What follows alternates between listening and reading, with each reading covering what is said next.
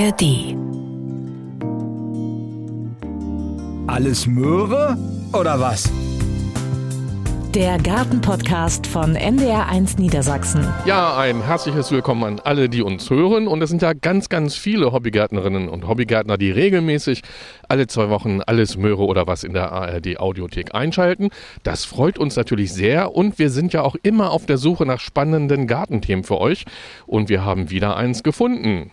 Bevor wir euch sagen, worum es geht, stellen wir uns kurz vor. Die meisten kennen uns ja wahrscheinlich schon, aber es kommen ja immer neue Hörerinnen und Hörer dazu. Ich bin Martina Witt, Redakteurin beim NDR in Niedersachsen. Und mein Name ist Ralf Walter, ebenfalls Redakteur beim NDR. So, und die Pflanze, um die es heute geht, steht wahrscheinlich bei euch in vielen Gärten. Sie wird Schneedurchstecher, Marienkerze oder auch Milchblume genannt. Ihr kennt sie aber wahrscheinlich eher unter dem Namen Schneeglöckchen. Und rund um das Schneeglöckchen ist in den vergangenen Jahren ein echter Hype entstanden. Warum diese kleinen Pflänzchen so interessant sind, warum sie in jedem Garten stehen sollten und warum manche Pflanzenliebhaberinnen und Pflanzenliebhaber mehrere hundert Euro für so eine kleine Zwiebel bezahlen, darüber sprechen wir heute mit Dr. Clemens Heidger. Der ist nämlich auch Schneeglöckchensammler. Ja, hallo Clemens, schön, dass du heute unser Experte bist. Moin, ja, also freut mich. Also bei dem Wetter alles schön und ich kann euch gerne was über Schneeglöckchen erzählen. Ihr müsst mich nur fragen. Das werden wir tun und wir müssen sagen, wir stehen hier heute im leichten Nieselregen. Also vielleicht, wenn ihr das jetzt hört, ist schon wieder strahlender Sonnenschein, aber ähm, an unserem Aufnahmetag regnet es leider. Aber wir lassen uns davon nicht vertreiben hier. Auf keinen Fall. Also Pflanzen brauchen zum Wachsen und zum Leben natürlich Wasser. Wir, wir wachsen wahrscheinlich nicht mehr, obwohl wir ein bisschen nass werden. Aber ähm, wir sind ja heute hier im Stadtpark von Hannover, um über die wunderschönen Schneeglöckchen zu reden. Hier, äh, dieser Stadtpark war ja das erste Gelände der Bundesgartenschau in den 50er Jahren irgendwann mal. Also historischer Boden, auf dem wir stehen in Sachen Gartengestaltung. Du warst da ja auch noch nicht auf der Welt, aber du kennst den Garten hier auch aus dem FF, oder? Ja, relativ gut. Ich habe mir mal den Baumbestand angeguckt. Ich bin Baumsachverständiger nebenbei, also vom Beruf Sachverständiger. Habe Garten- und Landschaftsbau mal studiert, nee, gelernt. Dann habe ich gesagt, na, was machst du dann da? Ewig draußen arbeiten, da wirst du Landschaftsarchitekt. Habe an der Uni Hannover sehr lange gearbeitet als wissenschaftlicher Mitarbeiter. Und dann irgendwann kam die Lust und Laune an Pflanzen. Und noch vor ungefähr, ja, ich weiß jetzt nicht genau, 30, 35 Jahren habe ich das Schneeglöckchen entdeckt. Und entweder es funkt oder man hört auf. Und bei mir hat es gefunkt. Warum gerade Schneeglöckchen? Ich oute mich jetzt mal. Für mich, also deshalb machen wir die Folge, ne? weil wir wollen ja auch immer selber so ein bisschen was lernen und denken, dass ihr da vielleicht auch was mitnehmen könnt. Wenn ich so ein Schneeglöckchen sehe, ich freue mich wie Bolle, weil es sind so die ersten, mit den Winterlingen zusammen, die ersten Pflanzen, die ja so rauskommen. Aber für mich sehen sie alle wunderschön, aber gleich aus. Das kann nur jemand sagen, der sie sich noch nicht richtig angeguckt hat. Es gibt kaum eine Pflanzenfamilie, Gattung, die vielfältiger ist. Es gibt unwahrscheinlich viele verschiedene Sorten. Es gibt relativ wenig Arten, 20 Stück. Das Verbreitungsgebiet ist eigentlich gar nicht äh, hier in Europa, sondern mehr so um das Schwarzmeer. Da muss das mal entstanden sein. Es ist eine eiszeitliche Pflanze, die ist also zurück in der Eiszeit zurückgezogen, hat sich da also sesshaft gemacht und von da aus hat sie dann wieder mit mehreren Arten, hat sie dann also den osteuropäischen und westlichen Raum bis nach England erschlossen. Das ist eigentlich der Ursprung. Aber es gibt bestimmt ja 1000, 1500 Sorten und man blickt da gar nicht mehr durch. Und deswegen ist es ja auch ganz wichtig, Interessenten darüber zu informieren, was man haben muss und was man lassen soll. Ja, beim Stichwort haben muss, da kommen wir noch drauf. Also Martina hat es ja schon angedeutet, da gibt es Exemplare, die kosten mehrere hundert Euro pro Zwiebel. Und was ich noch kurz erwähnen will, wenn es manchmal so ein bisschen rauscht im Hintergrund, das ist dann eine Bahn, die da vorbei knattert. Ne? Also wir sind ja hier auf dem freien Gelände mitten in Hannover und ringsherum tobt natürlich so ein bisschen das Leben. Und wir stehen natürlich jetzt hier auch vor Schneeglöckchen. Clemens, ähm, was meinst du? Kannst du uns sagen, welche Sorte das ist? Sorte nicht, aber Art. Also Dann klären wir doch kurz mal, vielleicht weiß es ja auch nicht jeder und jede, was ist denn überhaupt der Unterschied zwischen Art und Sorte? Eine Art ist also nichts anderes als der Familienname. Ne? Also Clemens Heidgar. Also das geht immer andersrum. Ne? Im, Im, Lateinischen steht Heidgar immer die Familie zuerst und dann kommt Clemens. Der unterscheidet sich von Angelika. Ne? Das ist auch eine Art. Ne? So. Aber äh, in diesem Fall kommt dann noch eine Sorte. Also die sieht dann ganz besonders aus und ist dann immer gleich. Und die kriegt dann einen Sortennamen.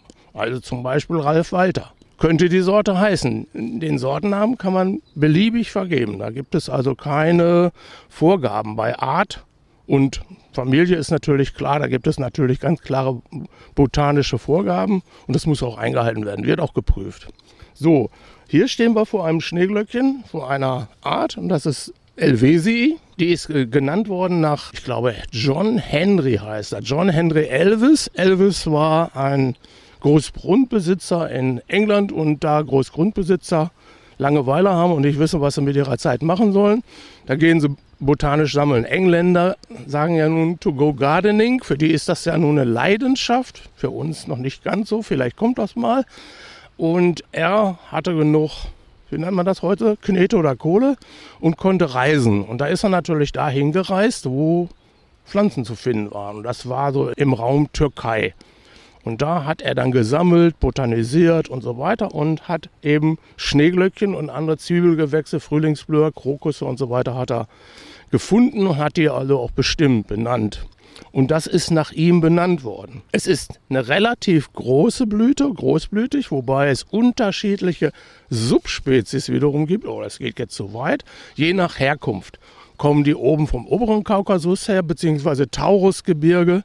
Dann sind sie kleiner, weil es einfach kalt ist. Und wenn sie weiter unten stehen, sind sie größer. Dann haben sie, man kann das jetzt nicht erkennen, weil bei dieser Witterung sind die Blüten geschlossen. Die müssen sich ja schützen, damit der Pollen trocken bleibt. Dann haben die Flecken. Die Blüte ist unterteilt in äußere und innere. Tepalen oder Petalen, das kann man sagen. Also das sind immer drei Kronblätter, die zusammengewachsen sind. In, die inneren Tepalen bilden eine Röhre und an der Röhre ist ein Fleck, ein Apikalfleck. Der ist immer unten an der Basis. Und bei Elvesi gibt es da zwei Flecken. Es gibt aber auch eine Subspezies von Elvesi mit einem Fleck. Die heißt dann Monostictus. Martina, das sind schon ganz schön viele Informationen. Ich glaube, wenn wir nachher wieder zurück im Funkhaus sind, dann fragen wir uns gegenseitig nochmal ab, ob wir das alles noch drauf haben, oder?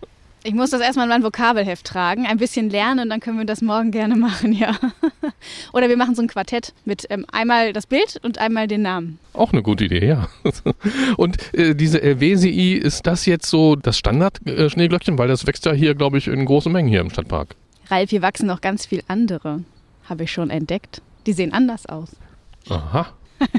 Weiß ich aber auch erst seit heute. Die Frage ist nur, was ist daran anders? Sie sind kleiner und die Blätter sind schmaler. Die Blätter sind schmaler. Und das ist ein ganz wichtiger Punkt. Nicht die Blüte ist Bestimmungsmerkmal, sondern das Blatt. Man kann also die Schneeglöckchen nicht nach der Blüte unterscheiden. Das ist ganz schwierig. Vor allem die Arten nicht. Das wesentliche Element, Bestimmungselement ist das Blatt. Und wenn man sich das Blatt anguckt von, von Elvesi, dann ist das stängelumfassend. Das heißt, der Blütenstiel wird umfasst. Wie so ja, Regenschirm. Ne? So fassen wir mit den beiden Händen um, ne? weil es regnet. So. Und das nennt man Konvolut. Der Botaniker spricht dann von Konvolut, stängelumfassend. Wenn wir uns die Blätter von dem normalen einheimischen Schneeglöckchen, das ist Galanthus nivalis, anschauen, dann sind die Blätter platt gegeneinander dem Stängel gedrückt. Die umfassen den nicht. Und das ist ein wesentliches Merkmal für die Bestimmung. Wir gucken also uns erstmal die Blätter an und am Ende des Blattes seht ihr eine Kapuze. Da ist die Spitze des Blattes. Oben ist so eine kleine Hornspitze, kann man eigentlich ganz gut erkennen. Und diese Hornspitze ist dafür da, dass das Schneeglöckchen aus dem Boden durch die Bodenoberfläche stößt. Da kann ja auch ein Blatt liegen oder Schnee liegen. In der Türkei heißt Galanthus elvesi oder Galanthus Blume, die durch den Schnee wächst. Also so ähnlich wie bei den Küken, die haben ja auch so einen Eizahn, heißt das, glaube ich, nicht? Genau, so, so kann man das ungefähr erklären. Und diese Spitze ist zu einer Kapuze zusammengekrümmt. Und wenn man ein Blatt sieht, das so eine kapuzenähnliche Form ausbildet, dann kann man davon ausgehen, dass es Elvesi ist oder dass Elvesi an der daran beteiligt ist, dass also Gene von Elvese in dem Schneeglöckchen enthalten sind. Weil die Bienen kreuzen und die gucken nicht danach, ob das jetzt Elvesi, Nivalis oder Plicatus ist, sondern die fliegen von Blüte zu Blüte und dadurch kriegen wir unterschiedliche Schneeglöckchen, Sorten.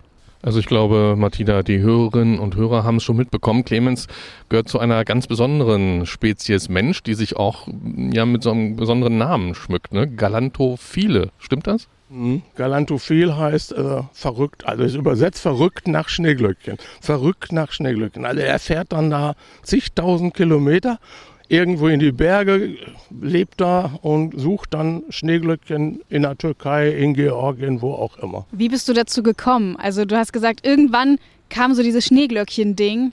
Warum? Warum gerade Schneeglöckchen? Ich kann sein, dass mein Fernseher kaputt war oder ich hatte nach dem Studium nichts nicht zu tun. Ich wusste, ich habe mich immer für Pflanzen interessiert, mache ich heute auch noch.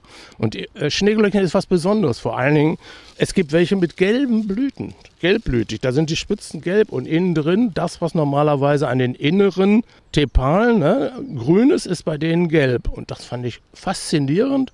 Und ich finde faszinierend, ähm, sich dann mit, dem, mit dieser Gruppe zu beschäftigen. Und zu beschäftigen heißt, man muss was über die Herkunft wissen. Wenn man also sich mit Schneeglöckchen beschäftigt und will wissen, wie die wachsen, dann muss man auch wissen, wo sie in der Natur wachsen.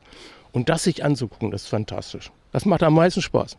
Es knistert ja manchmal, wenn du was sagst, weil du hast so einen Beutel in der Hand und da sind auch, ja, du hast, glaube ich, schweren Herzens heute extra für die Aufnahme hier zu Hause in deinem Garten Schneeglöckchen ja, gepflückt, weil die so die ganze Zeit schon im Wasser stehen. Ja, in meinem Sumpfgarten, weil aufgrund der, vergangenen, äh, der Niederschläge der vergangenen Wochen und Monate steht das Gartengelände knietief oder knöcheltief unter Wasser und man kommt da gar nicht ran. Die sind jetzt auch noch gar nicht so weit entwickelt, weil durch dieses Wasser und vor allem durch den Frost, das hat ja gefroren, dann war es überschwemmt, dann hat es wieder gefroren, dann, dann bleiben die stecken. Dann bleiben die stecken, weil das Wachstum, dieses Wachstum ist unterbrochen und wenn das einmal richtig unterbrochen ist, kommen die nicht mehr in Gang. Dann warten die und dann bilden die keine Blüten aus und dann bilden die erst Blätter aus, wenn es warm ist. Man muss wissen, Schneeglöckchen sind wärmeliebende Pflanzen. Das ist ganz wichtig. Das sind ne, genau wie Winterlänge. Das sind wärmeliebende Pflanzen, die lieben warme Standorte. Sie bevorzugen warme Standorte.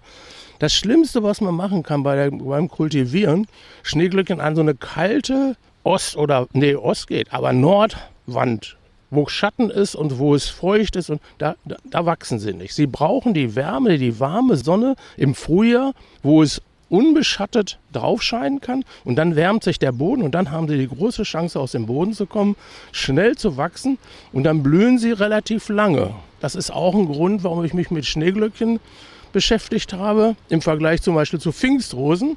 Ne, die blühen, dann geht man rein, isst, nachmittags kommt man nochmal raus und äh, dann war das das. Also wenn man da nicht mit einem Fotoapparat dabei war, dann hat man es verpasst. Es gibt welche, die blühen noch schneller.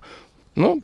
Peaks befruchtet reicht. Ne? So. Und Schneeglöckchen braucht aber lange. Das liegt natürlich auch daran, dass ja nicht so viele Bienen und Hummeln um diese Zeit rumfliegen. Also muss die Blüte länger dauern. Und das Glöckchen hängt, schützt sich. Erantes, also Winterling, ist offen, hat eine offene Blüte. Wenn es jetzt drei, vier Tage noch weiter regnet, die Erantes-Blüte ist offen, schließt sich nicht mehr, ist die Blüte verwaschen, war es das.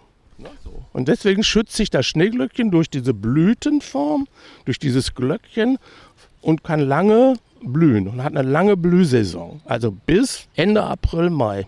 Also Martina, Wärme könnten wir auch gebrauchen, obwohl wir keine Schneeglöckchen sind, oder? Ja, ich lasse uns auch den Kopf hängen. naja, äh, vielleicht kommen wir mal zu deinen Schneeglöckchen, die du mitgebracht hast. Die sehen ja schon ein bisschen besonders aus. Können wir mal durchgehen, was du da so hast? Also hier habe ich zum Beispiel, ich zeige jetzt mal die Blüte und hier haben wir eigentlich einen grünen Fleck und dieser ist jetzt so hellgrün, gelblich. Wenn die Sonne drauf scheint, färbt er sich ganz gelb. Es ist ein gelbes Schneeglöckchen, wurde mal gefunden auf einer Wiese in England und war fast ausgestorben. Also es ist eine Sorte, Wendy's Gold. Wendy's Gold heißt die Sorte. Da ist man früher nach gepilgert dass man davon eine bekommt. Die hat man gefunden. Ein Klumpen auf der Wiese. Wie es dazu gekommen ist, weiß ich nicht. Also es ist tatsächlich wie beim Goldschürfen oder Goldgräberleben. Man versucht mal und guckt so mit offenen Augen über äh, die Wiese und ach, da ist ja was. Das gibt es noch gar nicht so. Ist noch nicht beschrieben. Ist irgendeine Mutation oder irgendwas? Das ist eine Mutation, die ist einfach so durch Zufall entstanden. Anders kann man es sich nicht erklären. Natürlich in England entstanden, ganz klar, weil England ist 250, 300 Jahre weiter in der Schneeglöckchenkultivation als wir. Mindestens, weil die haben einfach Lord und Lady hat gesammelt, die waren alle gartenbegeistert, haben ihre Headgartner darauf ausgerichtet, wir wollen im Frühling Schneeglöckchen. Dann haben sie Plant Hunter bestellt, die konnten sie ja bezahlen. Da haben sie gesagt, pass mal auf, du fährst dahin. Das haben sie mit anderen Pflanzen auch gemacht. Ne? Es war eigentlich eine Sammelleidenschaft, so wie bei uns auch. Und dann haben sie einfach angefangen, haben das ausgepflanzt in ihren großen Parkanlagen, größer als hier, mindestens drei, viermal so groß. Und die konnten sich kreuzen und so weiter und mutierten und da ist dann vielleicht so einer entstanden. Also Head Gardener, wenn du das gerade erwähnt hast, das ist dann so der Obergärtner. Und Plant Hunter. Ne? Meister, das ist dann eine Tradition. Eine englische Gartentradition muss man erleben, indem man englische Gärten sich angucken. Anders versteht man das nicht. Das kann man nicht berichten. Das ist einfach To-Go Gardening und das ist eine Leidenschaft. Ist auch nochmal ein Ziel für uns vielleicht, englische Gärten zu beobachten oder mal zu durchstreifen. Ich würde auch die Schneeglöckchenreisen antreten. das ist auch noch ein Stichwort. Das mache ich demnächst.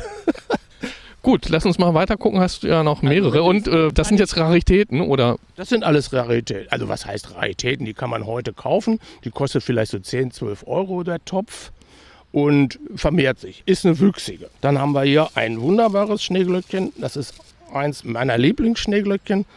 Das ist Augustus. Heißt auch wirklich so oder hast du es dir gerade einfallen lassen? Nein, heißt Augustus. Ich weiß nicht, wie englisch Augustus ausgesprochen wird. Von E.R. Bowles, der hat das mal gefunden. Ernest Augustus Bowles. Und das hat man dann nach ihm genannt. Und es ist eine ganz große, gefüllte, dicke, leicht noppige Außenhülle, ne? so eine Blüte, richtig groß. Das, ist, das wächst noch, das wird noch größer. Das kommt jetzt gerade erst raus und innen drin hat es ein grünes, x-förmiges Mal. Ne? Das kann man so erkennen. Ne? So, und wenn man sich den Rand anguckt, also den Saum, dann ist er so ganz leicht gerüscht. So ganz leicht gerüscht. Und du hast noch mehr dabei. Wir kommen jetzt ich noch zu einer. Lady Moment. Dabei. Ich habe ja noch Lady Elphinstone dabei. Und Lady Elphinstone ist ja was ganz Besonderes. Das ist ein gefülltes, aber das ist in gelb gefüllt. Das ist eine ganz alte Sorte. Und ich kann nur jedem empfehlen, der anfängt mit äh, Schneeglöckchen, der Lust hat und der galantophil werden will. Ich weiß nicht, das ist so berührt geführt. Wenn man das macht, dann kann man nicht wieder aufhören. Die ist nicht so teuer. Was heißt das genau? Boah, vielleicht 20 Euro oder sowas da für so einen Topf. Da ist jetzt eine Zwiebel drin. Ne? So. Aber es gibt 700, 800, 900, 1000, 1500 gibt man dann für eine Zwiebel aus. Martina, würdest du das machen, so viel Geld? Ach, ich, ich glaube ähm, nicht. Aber ich kann schon verstehen, wenn man einmal anfängt, äh, dass man dann wirklich, also auch mit diesem Wissen, es dann irgendwann vielleicht kein Halten gibt. Beziehungsweise, dass man das haben will. Ob man es dann kauft, ist ja noch was anderes. Ne? Aber dass das Bedürfnis dann entsteht, das haben zu wollen, kann ich schon verstehen. Ich sehe uns auch schon, wenn das Wetter besser ist, hier so auf allen Vieren durch die Schneeglöckchen kriechen mit einer kleinen Lupe in der Hand und dann gucken wir mal alles, ob das gefaltet ist, gerüscht oder sonst wie. Hier kommt ein Schneeglöckchen her, das muss ich jetzt einfach erzählen, weil ich hoffe, ich werde danach nicht verhaftet. Das habe ich hier mal vor, ich weiß nicht wie viele Jahren gefunden und das hatte grüne Tipps. Also da sind die Außentippalen sind unten an der Spitze grün mit grünem Farbstoff, ne? also mit grüner Farbe, also grün getippt, ne? grüne Tipps nennt man das so. Und das stand in einer Rose, in einer Kletterrose an einer Pergola hier im Stadtpark. Und es konnte es nicht stehen lassen. Und die, die Rose, die hieß Santana. Und wie heißt das Schneeglöckchen? Santana. Carlos aus Santana. das habe ich hier mal gefunden. Und das ist genauso, wie du es beschreibst. Man geht durch, schaut und findet irgendwas Besonderes. So. Das kann man als Galantophiler, da kann man nicht dran vorbeigehen. Das ist was Besonderes, weil es kribbelt. Es kribbelt. Ne? Also das ist die Sammelleidenschaft und ich, ich weiß nicht, ob es was mit haben. Ja, ich will es haben ich will es. Und dann sucht man natürlich auch einen passenden Namen ne, so, zum Standort. Ja, und dann hat man es und dann kommt das nächste. Und das Kaufen, man kann ja Schneeglöckchen heute kaufen, überall. Also es gibt jetzt am nächsten Wochenende Kiekeberg Pflanzenmarkt. Da gibt es ein Schneeglöckchen, da kann man hinfahren. Dann sind dann Händler und die bieten einen hunderte von Schneeglöckchen an. Na, wichtig ist, dicke Kreditkarte dabei haben und dann kaufen, dann hat man das. Du hast ja auch noch eine spezielle Sorte entdeckt. Der Name ist, heißt, glaube ich, ist äh, Kryptonite, Kryptonit oder wie, ich weiß nicht, wie sprichst du ihn aus? Ich kenne mich nur mit Superman aus und Superman wurde schwach, wenn er mit einem Mineral konfrontiert wurde, was grün war. Grünes Mineral und das hat man Kryptonit genannt. Und ich habe in der Türkei einen Elvese gefunden in einer Fischbratküche Also in einem Garten, da war eine Fischbratküche. Also da gab es eine Forellenzucht ne? und da konnte man Fisch essen, das war wunderbar. Und dann habe ich den gefragt, der sprach auch Deutsch. Und dann habe ich den gefragt, da kann ich mir das mal angucken. Alles stand da voll Schneeglöckchen, wunderschöne Schneeglöckchen, wunderschön. Und da war eins dabei und das hatte ganz grüne Außentippe richtig grün. Wow, das musste mit. Und habe ich ihn gefragt, darf ich? Und dann hat er mir seinen Spaten gegeben und hat gesagt, mach. So, und daher kommt Kryptonite. Und der Name ist später entstanden, weil das einfach so grün war. Es war vor der Zeit, so vor 10, 15 Jahren, war es, war es unwahrscheinlich was Besonderes, wenn man grüne Schneeglöckchen gefunden hat. Das kann man sich vielleicht gar nicht so als Laie vorstellen. Da sind also die, das, was normalerweise aus Außentepalen weiß ist, ist grün. Ja, das ist einfach ein Zeichen, dass es denen gut geht, eine gute Ernährung haben und dann bilden die da noch Chlorophyll aus. Dann ist es das Innengrün, die inneren Tepalen sind ganz grün und die Außentepalen sind ganz grün. Und sowas zu finden, ist ja schon irre. Okay, äh, darf ich noch ganz kurz was zu Superman sagen? Ja, hau raus. Also, du hast es ja erwähnt, Superman, das ist ja so eine Comicfigur, also gab es, glaube ich, seit den 50er, 60er Jahren, ne, dieser Typ da mit diesen Bärenkräften unbesiegbar konnte fliegen und alles Mögliche kommt oder kam vom Planeten Krypton. Als es da drunter und drüber ging, hat sein Vater Jor-El gesagt, Mensch, den Jungen müssen wir auf die Reise schicken. Da gibt es die Erde. Dann kam dieser kleine Superboy da in so eine Kapsel und landete auf der Erde. Und immer, wenn die Oberschurken ihm was Böses wollten, dann war Kryptonit im Spiel, also vom Planeten Krypton, da wo der herkam. Und immer, wenn dann so Kryptonit vor Superman da ausgebreitet wurde, dann wurde er menschlich. Also hatte keine Superkräfte mehr. So, das nur dazu. Ein kleines Film-Lehrstück mit Ralf. Danke. Okay. Also wir könnten ja hier noch tagelang, glaube ich, zuhören. Du kannst das ja so toll beschreiben. Ähm, wie viele Schneeglöckchen hast du denn in deinem eigenen Garten? Die sollst du mich befragen. ich habe keine Ahnung. Also so 200, 300, 400, 500 verschiedene. Nee, 500 sind es nicht. Nein, nein. Es sind zwischen 200 und 300. Ich habe sie nicht gezählt. Ich kann sie auch nicht mehr zählen. Gut, wollen wir mal von den Schneeglöckchen, von der Pracht, die sie uns gegenüber entfalten, mal dazu kommen, warum Schneeglöckchen auch für die Natur so wichtig sind, also für die Insekten. Also das Wichtigste ist ja überhaupt, das Schneeglöckchen blüht lange und hat relativ viel Pollen. Es hat wenig Nektar, es ist keine Nektarpflanze, genau wie Eranthus ist ja, also äh, Winterling ist keine Nektarpflanze, sondern hat Pollen, aber es ist das erste Futter für die Bienen, vor allen Dingen für die Hummeln. Weil die Wildbienen, die Hummeln sind ja Wildbienen, die haben eine eigene Wärmequelle. Während die Biene, ja, die heimische Biene oder die Honigbiene, die braucht warme Temperaturen, damit sie überhaupt fliegen kann. Die Hummel fliegt schon bei kälteren. Und die braucht Futter. Ne? Also wer fliegt bei Kälte, muss Nährstoffe haben. Ne? Sonst, sonst Energie, ohne Energie geht es nicht. Und die findet er an Schneeglöckchen in Massen. Und diese Pollen sind immer trocken oder mehr oder weniger immer trocken, weil sie eben in einem Glöckchen sind. Während bei Erantis, bei Winterling, wenn es da reingerechnet hat, können sie mit dem Pollen nichts anfangen. Dann können die den nicht fressen.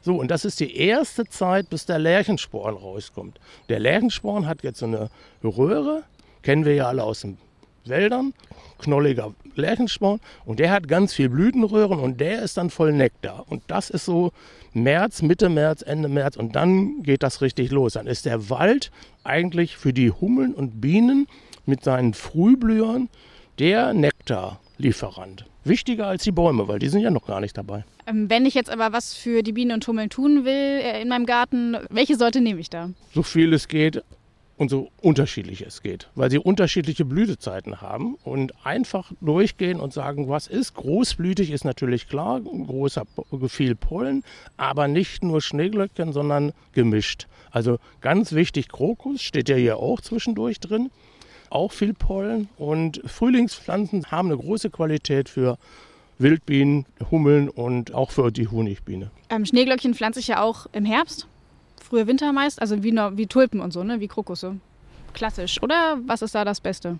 Das wäre das Beste, aber dann weiß man ja nicht, was es ist. Also dann muss man ja schon großes Vertrauen haben, weil man kauft eine Zwiebel für 25, 30 Euro, pflanzt sie in die Erde, merkt sich vielleicht noch die Stelle, indem man da so ein Label reinstellt und sagt, habe ich für 25, 30 Euro gekauft. Oder auf dem Label steht da noch das ne, 25, 30 Euro Zeichen. Und äh, dann kommt man irgendwann im Frühjahr, kommt da was raus und das sieht ganz anders aus als das, was man gekauft hat. Und deswegen werden die meisten äh, Schneeglöckchen zu einer Zeit gehandelt, nämlich jetzt, wo sie eigentlich voll im, in der Kraft stehen und eigentlich gar nicht ausgepflanzt werden. Der Engländer sagt da in the green zu. Ne? Also im Grünen. Die Wurzel, wenn ich jetzt die Zwiebeln, Schneeglöckchen sind da Zwiebelpflanzen, haben unten eine Zwiebel, keine Knolle, sondern eine Zwiebel, wie eine Küchenzwiebel, nur kleiner. Und unten am Zwiebelboden bilden sich ganz viele Würzelchen. Und wenn wir jetzt vorsichtig mit dem Schäufelchen das da rausstechen würden, was wir natürlich hier im Stadtpark nicht machen, dann seht ihr da noch kleine Würzelchen, aber ganz, ganz, ganz, ganz kleine Würzelchen, die so zwischen den Porenräumen im Boden äh, wachsen können, die sind abgerissen. So, und da hat sie einen Wurzelverlust. Das heißt also, die schlechteste Pflanzzeit ist in the green, also im grünen Zustand. Man muss eigentlich dem vertrauen, dass das, was er liefert, auch dann stimmt. Das heißt also wirklich nur kaufen bei Leuten, die wirklich, also bei Händlern, die über ein gewisses Vertrauen verfügen. Oder sagen, ich möchte die gerne haben, kannst du mir die im August schicken. Die beste Pflanzzeit ist August, da zieht die ein. Ab September bilden sich schon manchmal die ersten Wurzeln.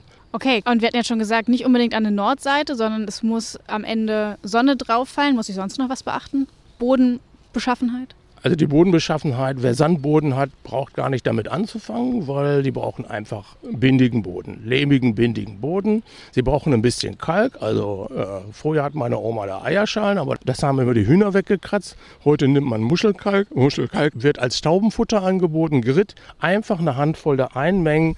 Die Zwiebel braucht Kalk. Dann brauchen wir, hatte ich schon gesagt, einen bindigen, lehmigen Boden, der ist optimal.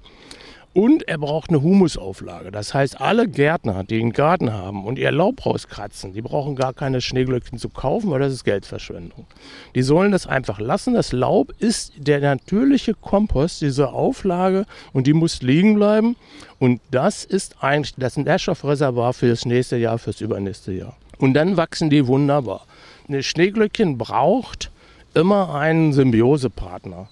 Und da sucht es sich eine bestimmte Baumart, also zum Beispiel die Haselnuss oder die Hainbuche. Und wenn wir eine Hainbuchenhecke haben als Begrenzung irgendwo und wir pflanzen unter die Hainbuchenhecke in dem trockenen Wurzeldruck dieser Hainbuche die Schneeglöckchen, weil die ja viel früher wachsen als die Hainbuche, dann haben die diese Vorteile und dann wachsen die optimal. Auf der Hainbuche ist ein Mykorrhizapilz der die Hainbuche versorgt und dieser gleiche Mykorrhiza-Pilz versorgt auch die Wurzel des Schneeglöckchens. Das ist eigentlich ein ganz geschlossener Kreisraum.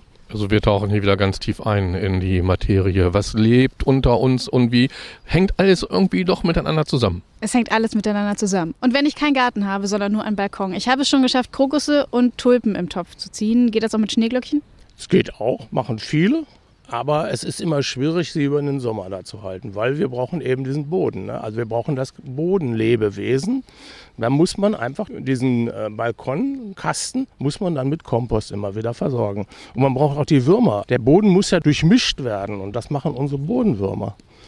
Also es funktioniert, also Würmer zum Beispiel im, im, im, im Topf oder im Balkonkasten zu halten, aber man muss es auch wollen. Ja, das stimmt. Oder man nimmt dann halt nicht ganz so teure. Genau. Also man muss ja jetzt nicht 25 Euro oder 30 Euro oder 50 Euro Pflanze nehmen, sondern die kleinen, die gibt es zu holen. Oder man kann auch mal den Nachbarn fragen oder einen Kleingärtner, der sagt, oh ja, kannst du mitnehmen, kriegst du eine Handvoll voll.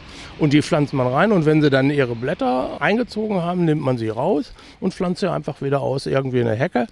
Und wenn man sich die Stelle merkt, kann man das im nächsten Frühling kann man wieder rausholen und kann dann immer hin und her pflanzen. Aber dass sie die jetzt ganze Zeit im Topf, im Balkonkasten kultivieren, ich glaube, das tut ihnen nicht so gut. Das machen wir nicht. Das ist ja nur so die Startphase. Und wenn sie einige Zeit hinter sich haben, dann gucken wir, ne, wo ein geeigneter Platz vielleicht irgendwo im Nachbargarten ist oder sonst wo. Also wir können natürlich nicht die ganzen Wälder vollpflanzen mit unseren Schneeglöckchen. Das machen die von selber, weil jede Pflanze macht ja äh, Samen. Ne? Und Schneeglöckchen machen auch Samen.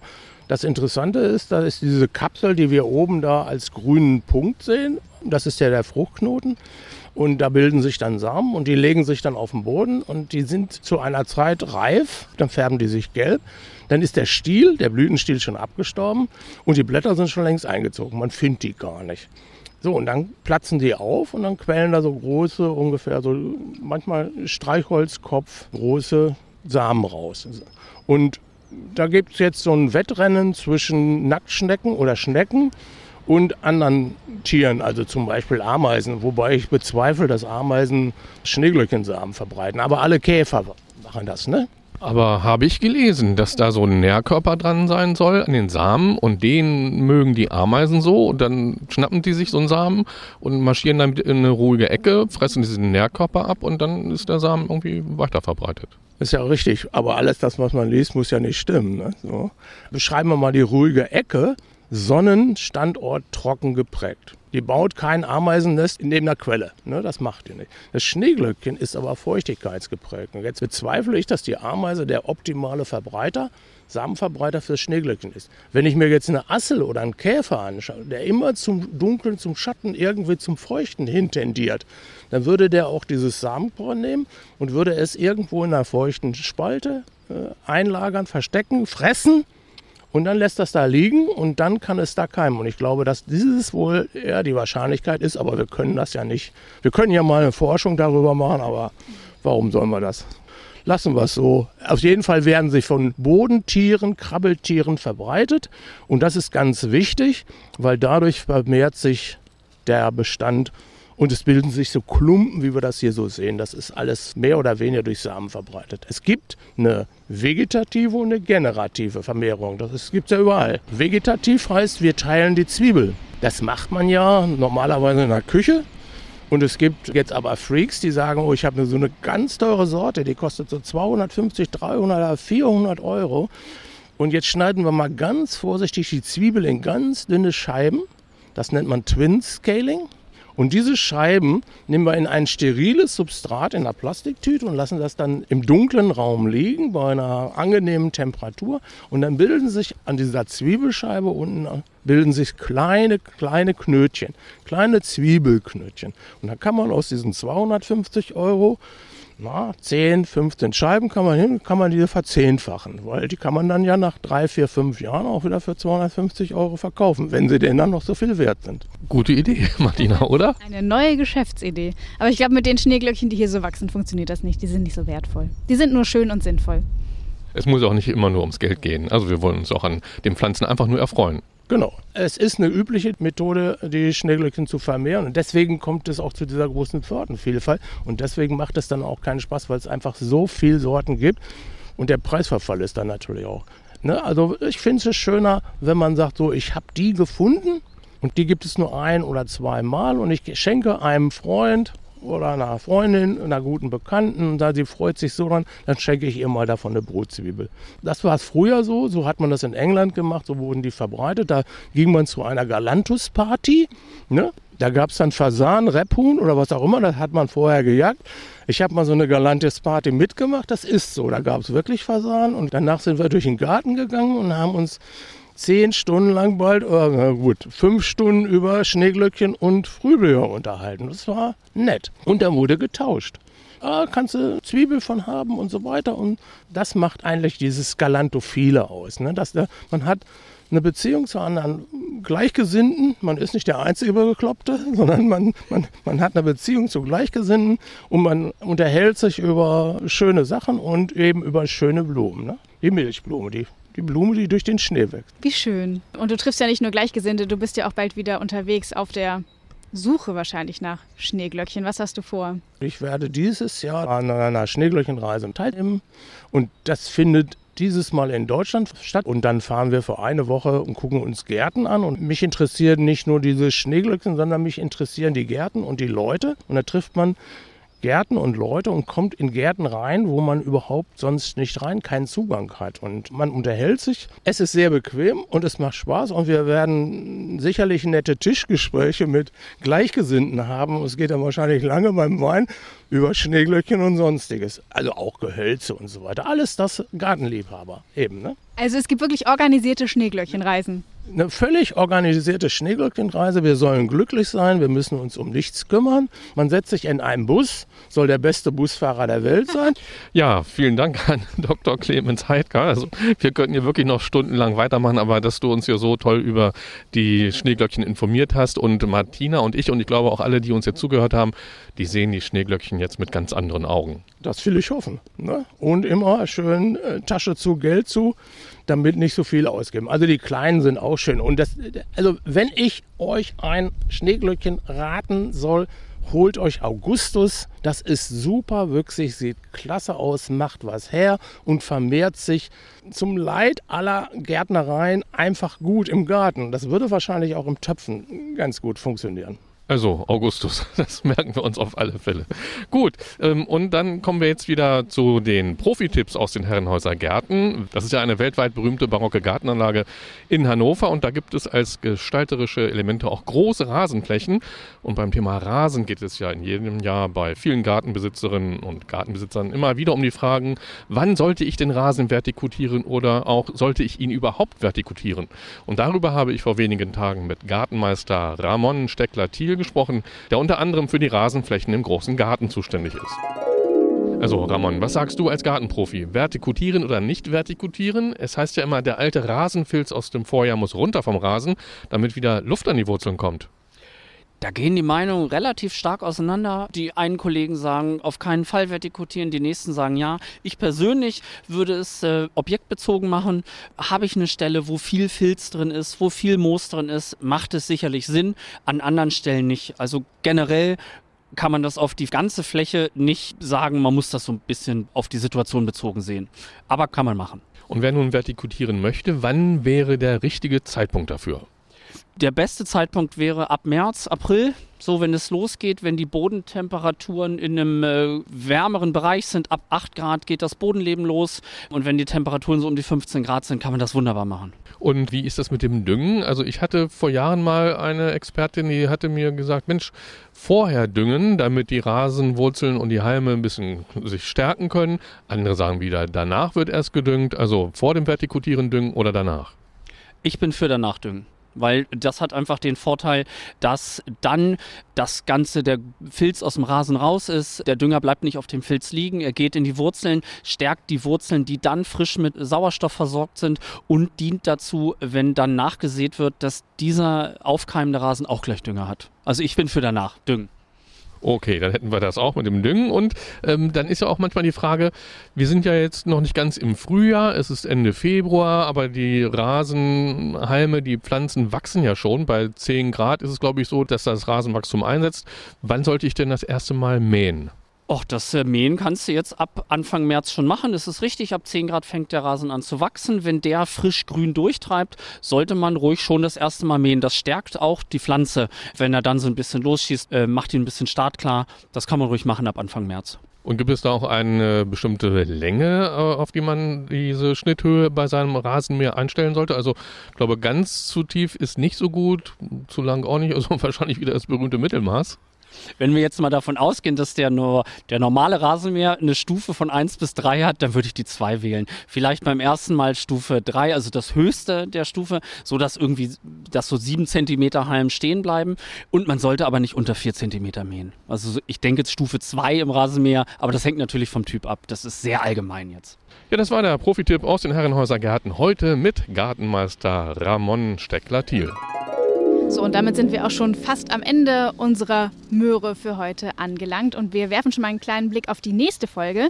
Da sind wir dann nämlich schon bei unseren Gemüsebeeten auf dem Funkhausgelände. Es geht so langsam wieder los. Wir bereiten alles vor, wir schauen, was noch wächst und wir sagen euch, was wir in dieser Gartensaison alles vorhaben. Das hört ihr dann in zwei Wochen in der ARD Audiothek. Und da hört ihr natürlich auch die ganzen anderen Folgen von Alles Möhre oder was. Und wenn ihr dann durch seid mit der Möhre, aber immer noch in Frühlingsstimmung und noch so viel Energie habt, die irgendwie raus muss, dann hört doch mal rein in den Podcast Das Fitnessmagazin von unseren Kollegen von BR24. Da geht es unter anderem auch ums Laufen, denn Läuferinnen und Läufer werden ja im Winter gemacht, ne, Ralf? Gibt auch so den Spruch, Summer Buddies are built in winter, also oder so ähnlich. Also wer im Sommer gut aussehen will, muss im Winter Sport machen.